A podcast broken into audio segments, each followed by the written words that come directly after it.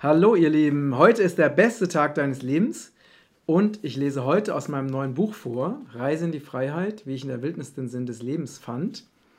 Eine kleine Geschichte und es geht los. Passt? Ja, passt. Ich lebe mich gut ein und verbringe meine Zeit damit, im Garten mitzuhelfen. Die Menschen in dieser Gemeinschaft leben einfach und ursprünglich. Sie lehnen überflüssigen Luxus ab. Es herrscht eine freundliche, offene Atmosphäre und die abgeschiedene Lage im Bergwald führt dazu, dass man sich wirklich entspannen und auf das Wesentliche besinnen kann. Das gemeinsame Mittagessen wird draußen unter einem alten Kastanienbaum an Holztischen eingenommen. Das Essen begeistert mich nicht, da für fast alle Gerichte billiges raffiniertes Sonnenblumenöl aus einem großen Kanister verwendet wird. Man merkt, dass es der Gemeinschaft an Geld fehlt. Meine persönliche Überzeugung ist, dass man an allem sparen kann, aber nicht an der Qualität des Essens, weil diese sich ja direkt auf unsere Gesundheit auswirkt.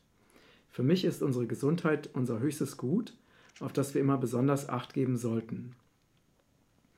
Als ich mit meinem Teller an dem Tisch anstehe, an dem das Essen ausgegeben wird, nimmt mich der Leiter der Gemeinschaft, ein älterer Herr mit einem grauen langen Bart, beiseite und flüstert mir zu. Zu Ehren Jesu ist es nicht erlaubt, mit kurzen Hosen am gemeinsamen Essen teilzunehmen.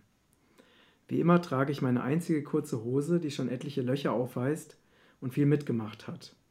Mehr als einmal bin ich bereits in Brombeersträuchern hängen geblieben und ich habe meine Lieblingshose nur notdürftig wieder genäht. Es ist das erste Mal, seit ich hier bin, dass der Leiter am gemeinsamen Essen teilnimmt.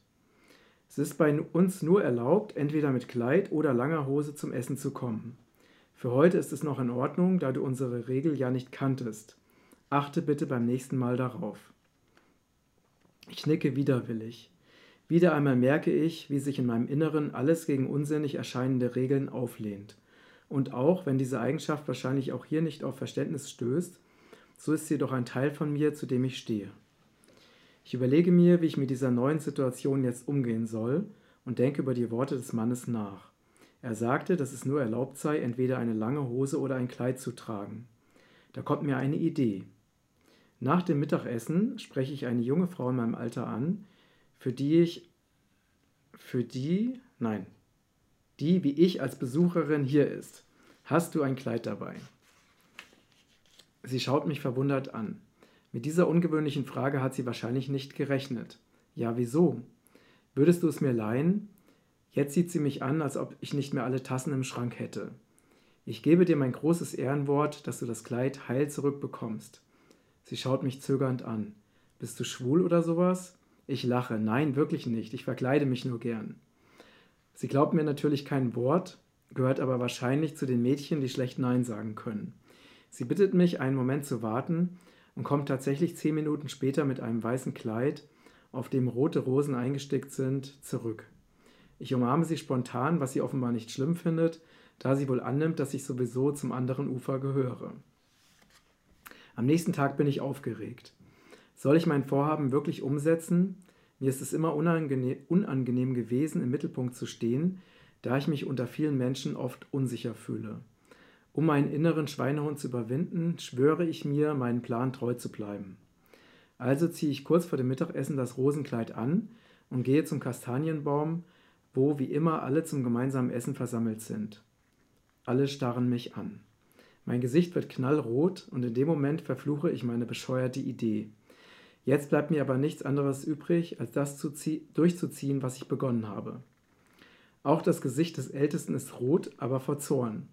Er kommt auf mich zu und zischt mich, mich an. Wie kannst du es wagen, hier mit Kleid aufzutauchen? Das ist Gotteslästerung. Ich sehe ihn unschuldig an. Wieso das denn? Sie haben mir doch ge gestern selbst gesagt, dass man hier nur mit Kleid oder langer Hose zum Essen kommen darf. Es ist ihm deutlich anzusehen, dass, es, dass er meinen kleinen Scherz gar nicht witzig findet. Du Narr, die Kleider sind natürlich nur den Frauen vorbehalten. Ich spiele weiter den Unschuldigen.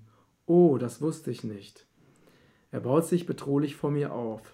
Ist mir auch egal, pack deine Sachen und verschwinde von hier. Du achtest unsere Strukturen nicht und ziehst deswegen besser weiter. Ich sehe ihn direkt an. Ich glaube nicht, dass Jesus Dogmen gut fand. Diese Aussage bringt ihn offenbar aus seinem Konzept. Er dreht sich abrupt um und nuschelt noch, es ist alles gesagt. Irgendwie tut mir der Alte leid. Es war auch nicht meine Absicht, mich mit ihm zu streiten, aber jetzt lässt sich daran nichts mehr ändern. Die Lust auf das Mittagessen ist mir vergangen, daher packe ich im Schlafzimmer meine Sachen. Als ich nach dem Essen dem Mädchen das Kleid zurückgebe, lächelt sie. Das war wirklich lustig und ziemlich mutig von dir. Dafür haben sie mich rausgeworfen. Oh, das ist schade. Ich zucke mit den Schultern. Naja, der Spaß war es mir wert. Wir verabschieden uns mit einer herzlichen Umarmung. Ich packe meine Sachen, um weiter Richtung Westen zu ziehen. Obwohl ich es schön finde, unter Menschen zu sein, bin ich auch gleichzeitig erleichtert, wieder allein meinen eigenen Regeln folgen zu können und frei zu sein. Es fällt mir einfach nicht leicht, mich an fremde Strukturen anzupassen. So, ein kleiner Auszug aus meinem Buch. Ich hoffe, er hat dir gefallen. Ich wünsche dir einen wundervollen Tag.